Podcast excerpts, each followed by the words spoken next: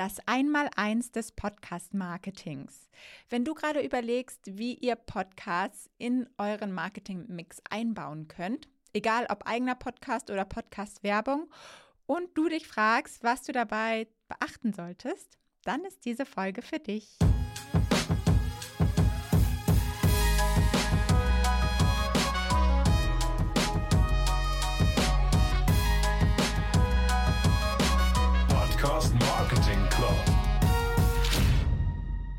Meistens, wenn ich Podcast-Folgen aufnehme, habe ich mir ein Thema überlegt, zu dem ich dann einfach etwas erzähle. Und das gehe ich dann einfach mal so komplett von vorne bis hinten durch. Was ich dabei aber nicht weiß, wie viele Fragezeichen dir dabei im Gesicht stehen oder vielleicht auch was für Rückfragen dabei so aufkommen bei dir. Wenn man so in seiner Blase ist, dann läuft man halt voll schnell Gefahr, in seinem Thema so rumzunörden ohne dass man es wirklich merkt.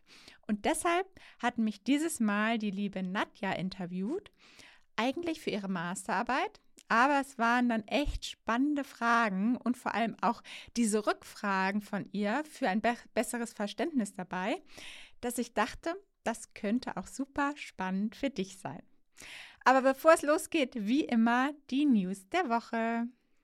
Spotify ist zehn Jahre alt geworden irgendwie krass, ne? Ich habe immer das Gefühl, so Spotify müsste schon 30 Jahre alt sein und da wird einem erstmal bewusst, wie kurz eigentlich erst diese Zeit ist, wo wir uns alle so extrem mit diesen ganzen Tech-Themen beschäftigen.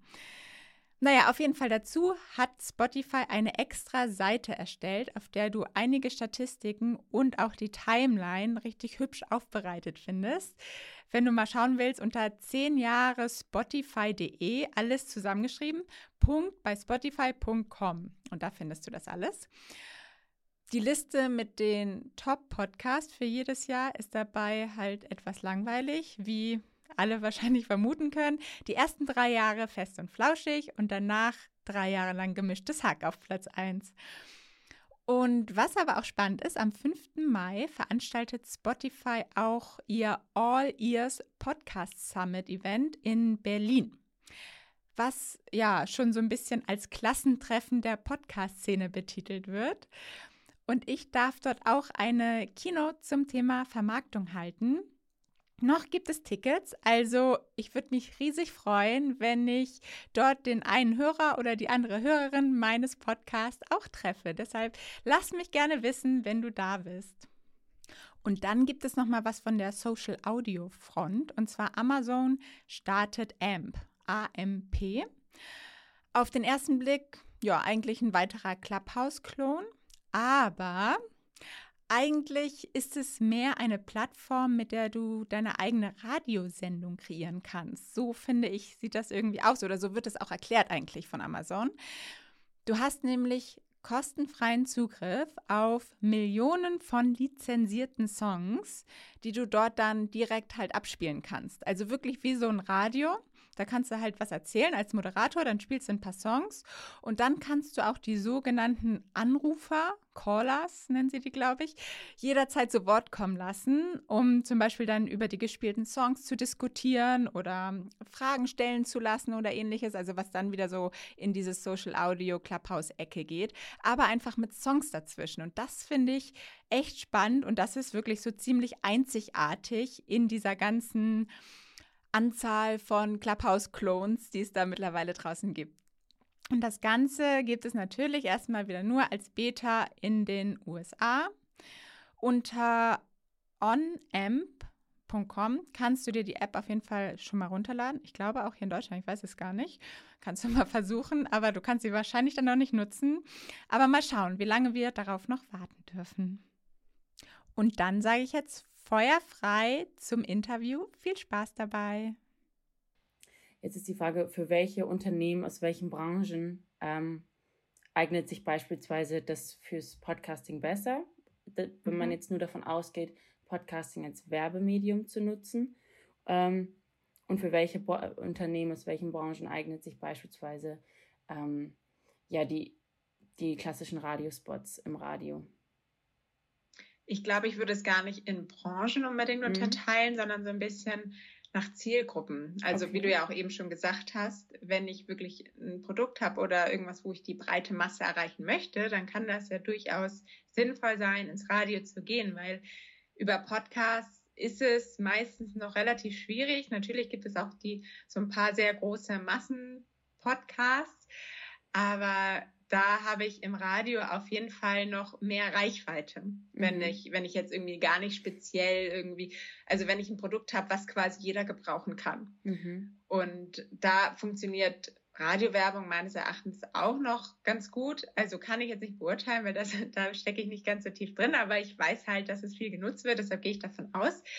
Und in der Regel, umso spitzer die Zielgruppe ist, macht auch Podcast-Werbung Sinn, weil das ist halt das Schöne bei Podcast, dass du halt sehr klar targetieren kannst und die Möglichkeit hast, gerade einfach nach den Themen, weil es einfach zu jedem Nischenthema mittlerweile einen Podcast gibt mhm. und man da natürlich dann perfekt in diesen Content sich auch integrieren kann, wenn die Leute sich eh einen Podcast anhören, wo es irgendwie darum geht, wie bepflanze ich meinen Balkon und dann habe ich vielleicht das perfekte Düngermittel dazu, jetzt mal mhm. als Beispiel, dann passt das natürlich super gut und dann erreiche ich zwar weniger, aber wahrscheinlich der größte Teil von den Menschen, die ich dann erreiche, die sind schon aufgewärmt, die sind interessiert an meinem Produkt, die sind quasi vorqualifiziert, was ich im Radio in der Regel nicht be behaupten kann. Aber ähm, ja, den mhm. anderen Punkt habe ich gerade verloren. Ja, ja, doch, doch, aber das, äh, das macht Sinn.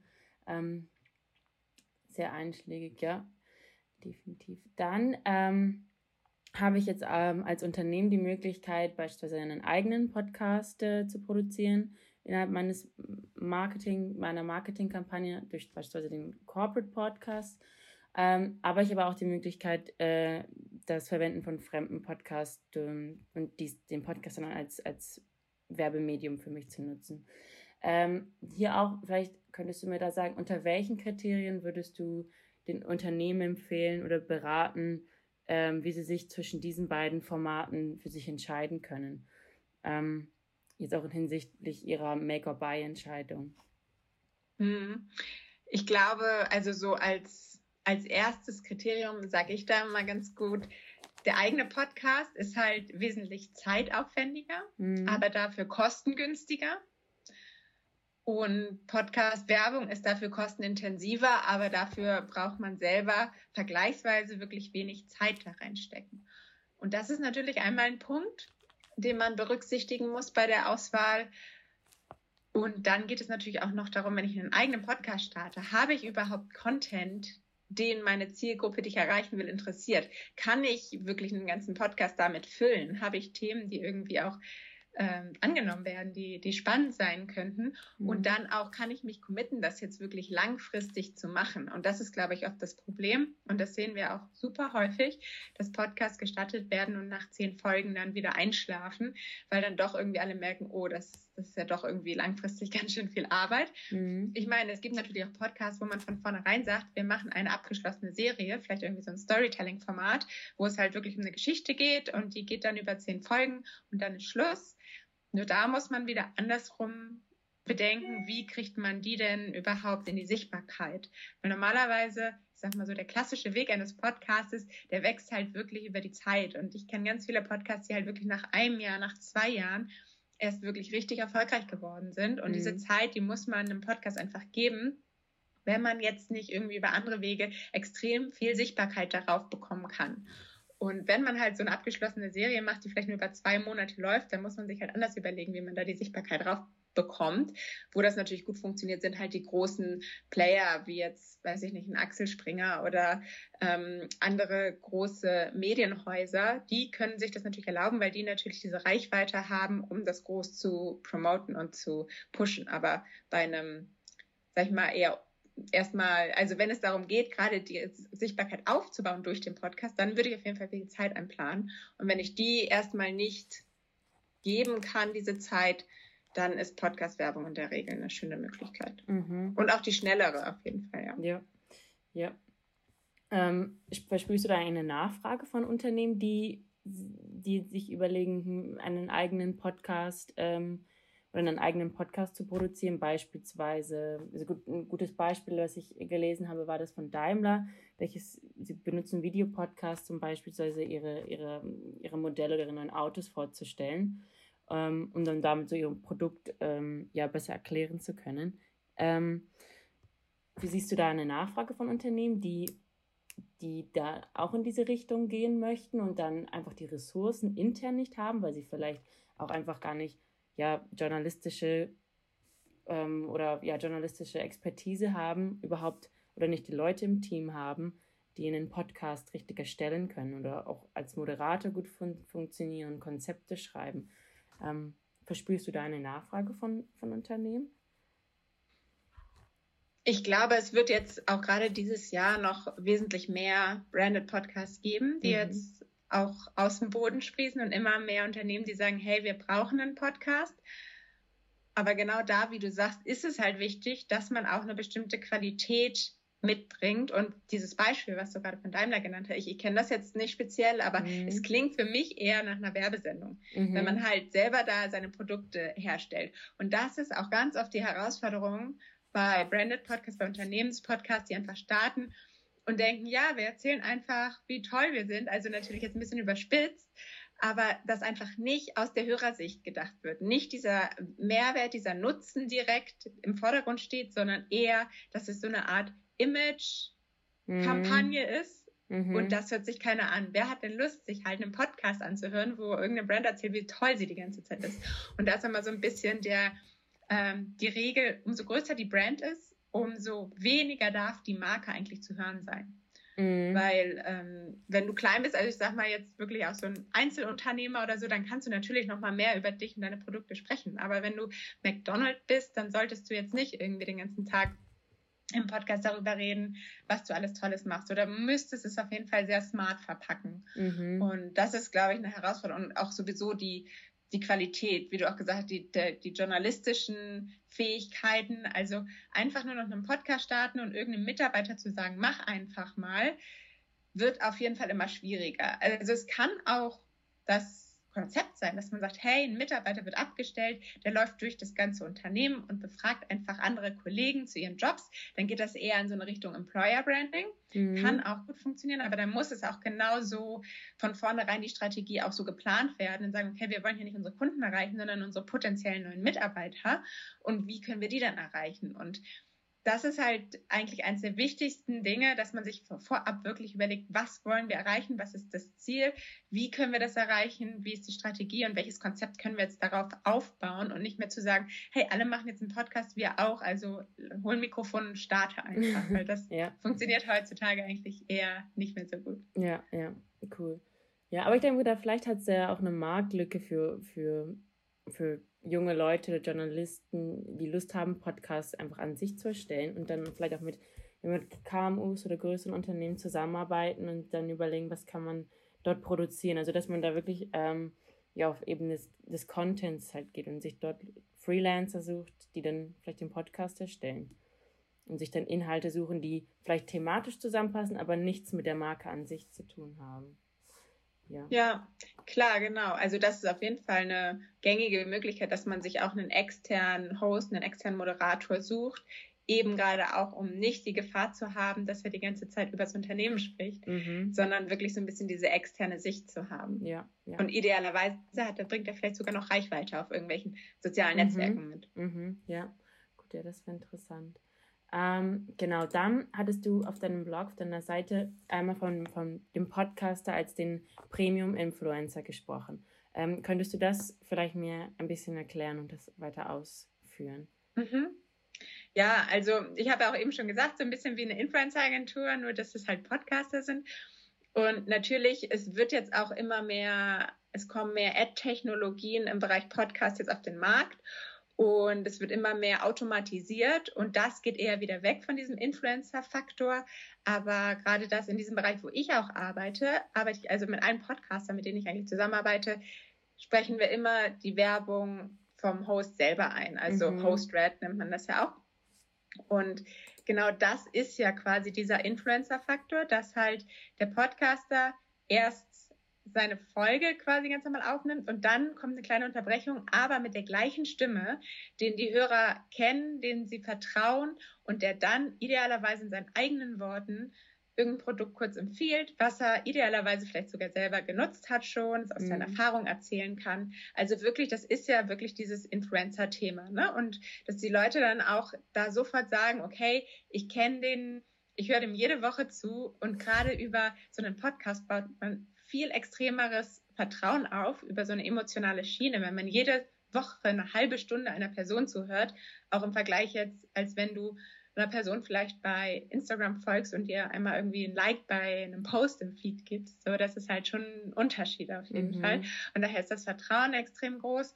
Und da ist dieser Influencer-Faktor einfach total schön gegeben. Und Premium eigentlich aus dem Grund, weil es einfach sehr contentbezogen ist in der Regel bei den, bei den Podcasts. Das ist halt nicht so, also ich will das jetzt gar nicht schlecht reden, das klassische Influencer-Marketing. Das hat auch bestimmt, kann auch richtig gut sein, aber es hat halt mittlerweile teilweise so ein Image, dass halt irgendwie jeder Influencer wird und einfach irgendwelche Produkte in die Kamera hält und da irgendwie gar kein Zusammenhang mehr ist. Mhm. Und gerade bei Podcasts ist es meistens zumindest noch nicht so, sondern dass es halt wirklich authentisch vom Herzen vom Podcaster kommt und somit einfach noch besser funktioniert. Und das ist eigentlich auch so dieser Premium-Punkt dabei. Mhm, mh. Ja, das äh, ja, verstehe ich.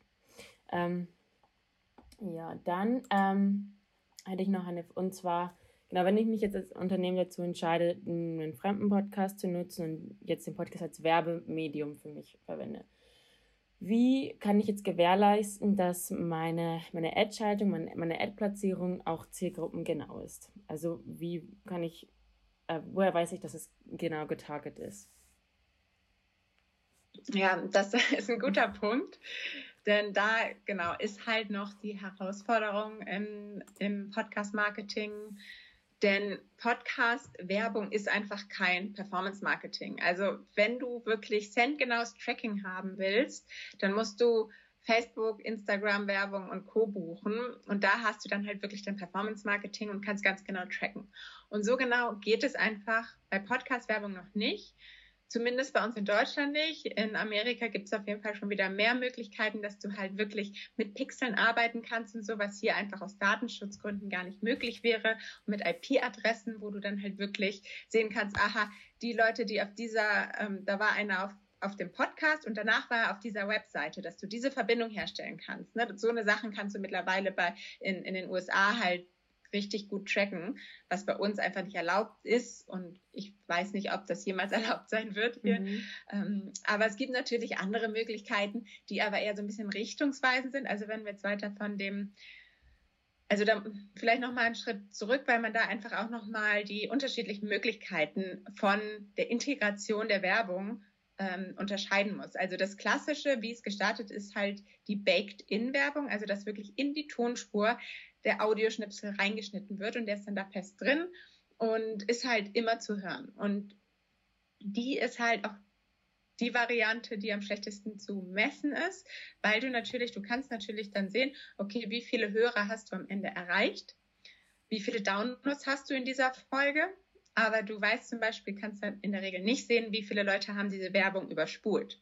Mhm. Du hast so eine Retention Rate, auch das können viele Statistiken, viele Hoster zeigen, die Absprungrate und es ist ganz normal, dass mit der Zeit die, in der Folge die Leute abspringen und am Anfang die meisten sind, am Ende werden es weniger. Du kannst vielleicht sagen, okay, zum Zeitpunkt der Ad haben noch 70 Prozent zugehört von 1000 Hörern, also 700 Leute haben die Werbung gehört, kann man dann so grob einschätzen. Allerdings auch nur also du weißt immer noch nicht, ob jemand die Werbung überspult hat sozusagen. Also deshalb, das ist immer noch relativ unklar. Und deshalb kann man dann Sachen wie Gutscheincodes nutzen. Ähm, man kann auch nochmal irgendwie Landingpages, auf die man dann halt zum Call to Action hinweist, wo man dann vielleicht irgendwie auf einen Lead-Magneten hinweist, dass man sich da irgendwas downloaden kann und somit die E-Mail-Adressen bekommt. Und ähm, das sind alles so Sachen, die man nutzen kann, um auch vor allem, wofür das gut funktioniert, Vergleiche zu machen mit anderen Podcast-Kampagnen, um da zu sehen, wo läuft es besser. Aber du kannst nicht davon ausgehen, dass alle, die du da erwischt, alle, die auf auf die Landingpage am Ende kommen oder den Link anklicken, dass das alle sind, die du erreicht hast, weil auch viele einfach nicht über den Link gehen, wenn du es über die Tonspur sagst. Viele merken sich das, googeln es irgendwie einen Tag später und gehen halt einen ganz anderen Weg. Und deshalb ist das halt immer nur so richtungsweisend quasi. Mhm. Und dann gibt es ja jetzt noch die Dynamic Ads, die halt jetzt immer mehr auf den Markt kommen und immer mehr, ich glaube, dieses Jahr auch wirklich sehr groß werden werden. Werden. und ähm, da ist es halt so, dass sie nicht mehr eingebacken ist, die Werbung, sondern es kann genauso Host-Thread sein, dass der Podcaster den Audioschnitzel aufnimmt, aber der wird dann im Ad-Server quasi hochgeladen und dann werden in den Folgen einzelne Marker gesetzt. Und sobald sich jemand die Folge anhört, wird dynamisch vom Ad-Server diese Folge eingespielt. Und dann kannst du nämlich auch hundertprozentig sagen, so und so viele Leute haben die Werbung gehört. Und dann kannst du halt zumindest nach Impressions gehen und kannst sagen, als Werbetreibender, ich möchte gerne 100.000 Impressions in diesem Podcast erreichen. Und kannst halt im Vorfeld nochmal präziser planen. Aber auch im Nachhinein, was dann die Lead-Generierung angeht, kannst du auch immer noch ja, teilweise, sage ich mal, messen. Also es mhm. ist wirklich hauptsächlich ein Awareness-Thema, Podcast-Werbung. Und deshalb empfehle ich zum Beispiel auch immer, also eine Werbung in einem Podcast ist halt so ein Tropfen auf dem heißen Stein. Deshalb mhm. würde ich immer mindestens fünf, aber idealerweise sieben Podcast-Ads pro Podcast buchen, weil du einfach diese Wiederholungseffekte brauchst ich meine, ist ja auch so ein typischer Marketing-Formel, dass du halt erst so nach sieben, sieben Kontaktpunkten im Kopf bleibst. Und bei Podcasts ist das halt auch sehr extrem so, weil du halt nur so im Unterbewusstsein oft aufgenommen wirst, weil du meinst irgendwie nur über die Tonspur aufnimmst. Und beim fünften, sechsten, siebten Mal denkst du dann irgendwann, hey, warte, jetzt muss ich mir das wirklich mal angucken. Oder dann ist es wirklich so im Kopf eingebrannt. Und in dem Moment, wo du es dann wirklich brauchst, denkst du, warte mal, ich habe da doch mal was gehört. Und mhm. wenn du es mhm. nur einmal gehört hast, dann ist die Wahrscheinlichkeit viel geringer, dass es wirklich hängen bleibt. Mhm. Jetzt bin ich ein bisschen ausgeschwiffen. Nein, sehr, sehr gut. Ich habe mir einiges aufgeschrieben. Ähm, und zwar bei den Dynamic Ads über die, die Ad-Server-Technologie, die du angesprochen hast. Ähm, mhm. Und äh, wie viele Ads oder wie viele als man für eine Audiokampagne nötig wäre. Das wäre, das, das habe ich nicht ganz verstanden, weil ähm, wenn ich, wenn ich als Unternehmen jetzt, jetzt äh, eine Audiokampagne starten möchte, dann spiele ich sieben Ads ein in sieben unterschiedlichen Pod Podcasts mit dieser, mit der Ad-Server-Technologie oder spiele ich sieben unterschiedliche Ads in, in einem Podcast, nur die laufen dann über zwei, drei Jahre oder wie funktioniert das? Also ja, ich glaube, ich habe das gerade so ein bisschen überschnitten erklärt. Deshalb ist das ein kleines Missverständnis. Also die, diese sieben Ads meinte ich jetzt noch für Baked In, dass du halt in sieben eins, weil dann buchst du ja quasi pro Episode mhm. und dann in sieben Episoden quasi deine Werbung zu hören ist. Dass die ganzen Hörer, die sich jede Folge anhören, dann siebenmal deine Werbung zu hören bekommen und somit hast du sieben Kontaktpunkte quasi. Mhm.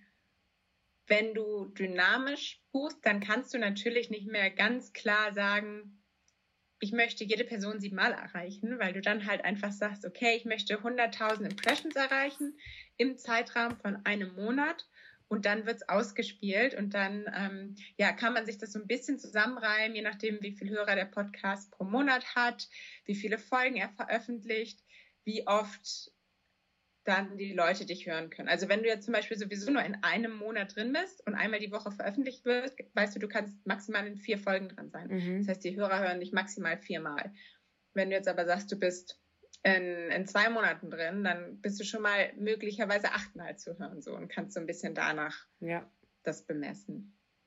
Ähm, und bei der Ad-Server-Technologie, der spielt das dann automatisch, also es ist ein automatisierter Prozess, der, der meine Werbung dann in unterschiedliche Episoden einfach automatisch einspielt, bis ich dann irgendwann mal meine, bis ich diese 1000 oder die, die gesetzten Impressions erreicht habe, die ich als Unternehmen gesetzt habe, die ich erreichen will. Und wenn das mhm, dann. Genau. Okay.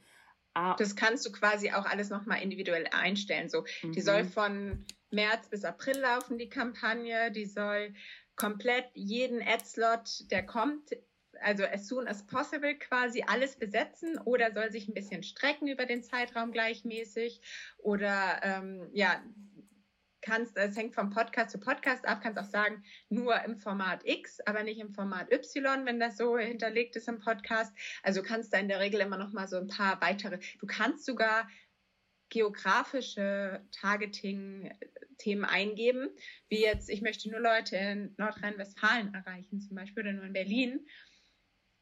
Da würde ich aber empfehlen, das nur zu machen, wenn man wirklich dann in sehr großen Podcasts bucht, also wo man auch schon in Mainstream-Podcasts bucht, weil sonst schränkt man da in der Regel wieder die Zielgruppe so dermaßen ein, ähm, dass es sich schon wieder fast nicht mehr lohnt. Mhm, mhm, interessant. Und die Ad-Server-Technologie, wer verfügt die? Das sind dann die einzelnen Podcaster, sind das die Plattformen oder die Hosting-Seiten ähm, oder dann die Unternehmen? Also wer hat, wem, wer hat, ja, es ist also, wie gesagt, es ist gerade wirklich noch in den Kinderschuhen mhm. und es ist jetzt spannend zu sehen, wie sich das dieses Jahr dann entwickeln wird oder auch über die nächsten Jahre natürlich noch. Aber aktuell ähm, kann, theoretisch kann man diese Ad-Server-Technologie einfach buchen.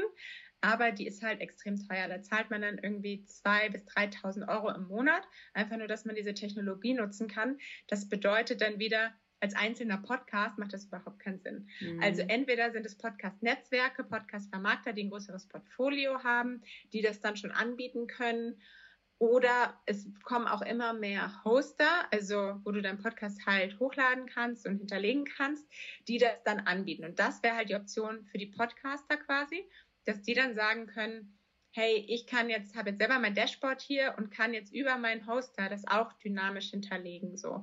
Und das kommt mittlerweile immer mehr und ich kann mir vorstellen, dass das auch noch eine, eine Variante ist, die sich, die sich weiter verbreiten wird. Mhm. Ja, sehr interessant, sehr interessant.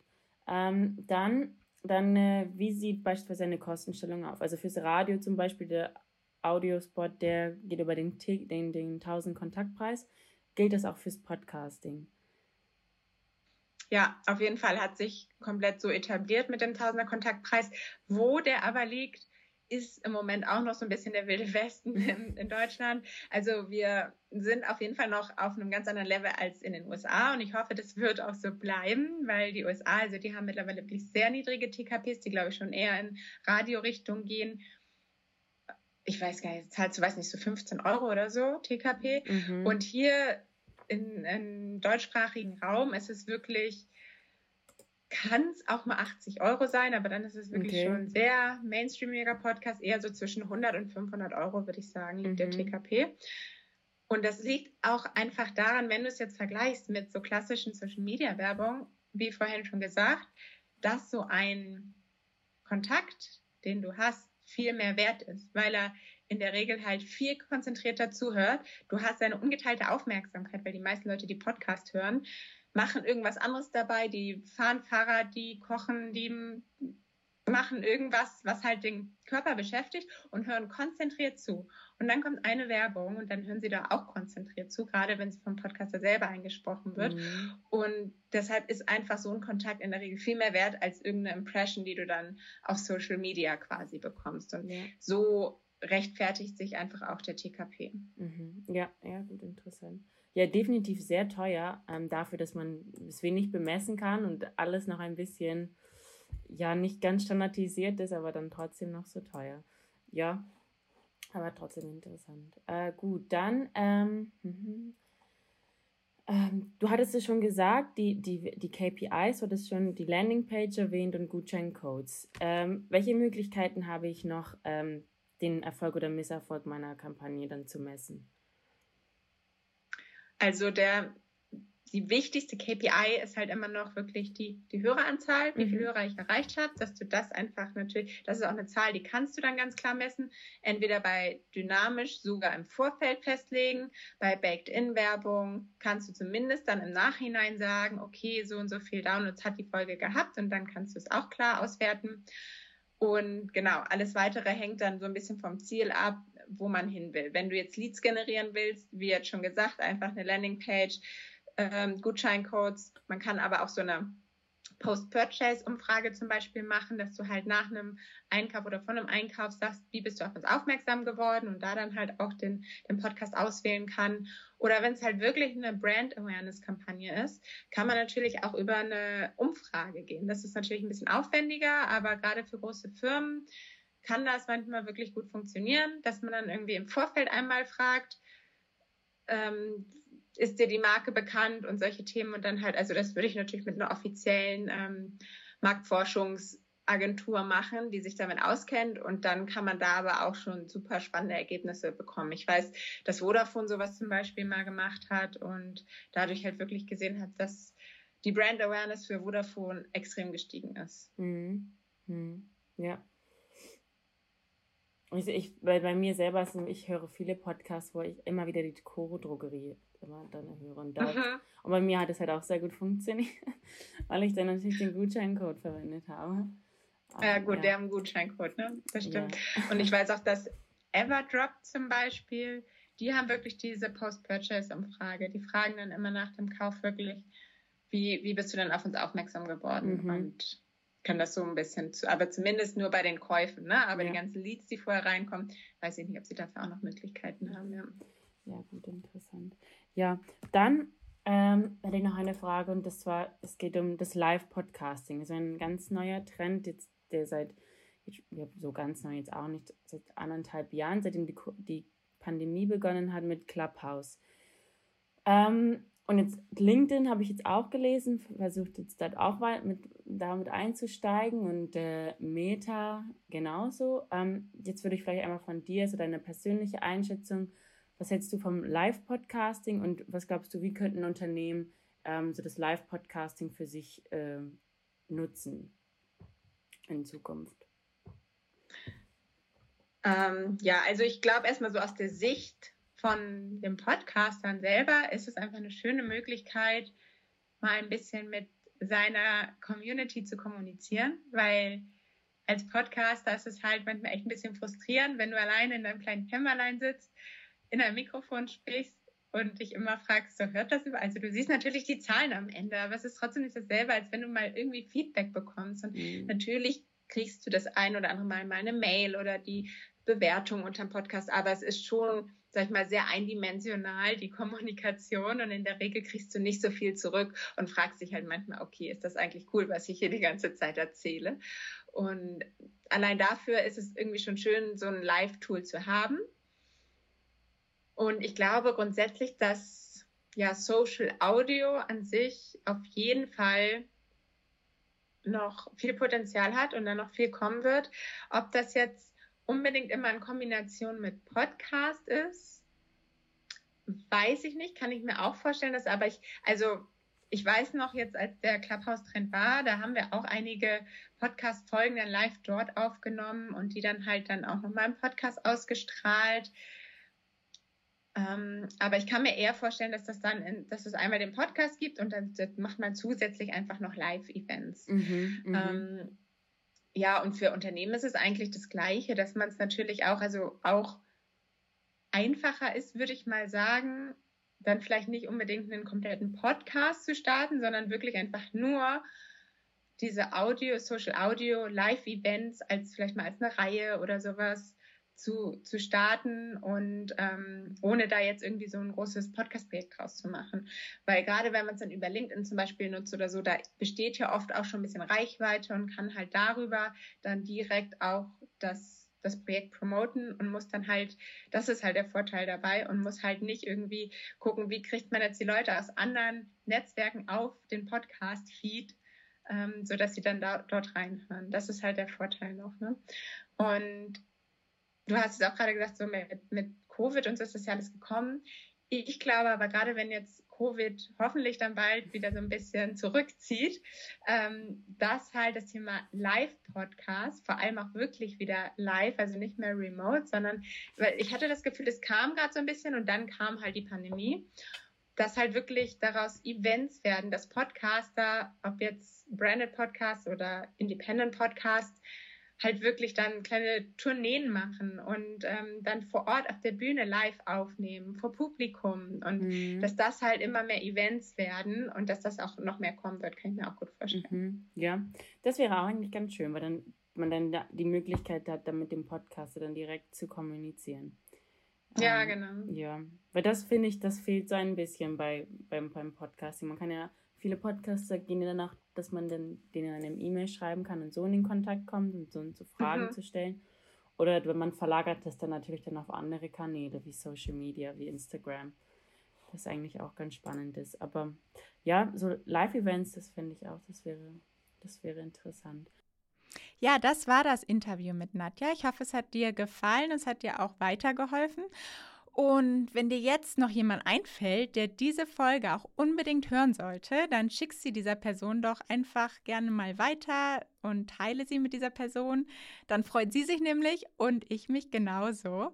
Und wir hören uns dann nächste Woche wieder. Ciao, deine Paula.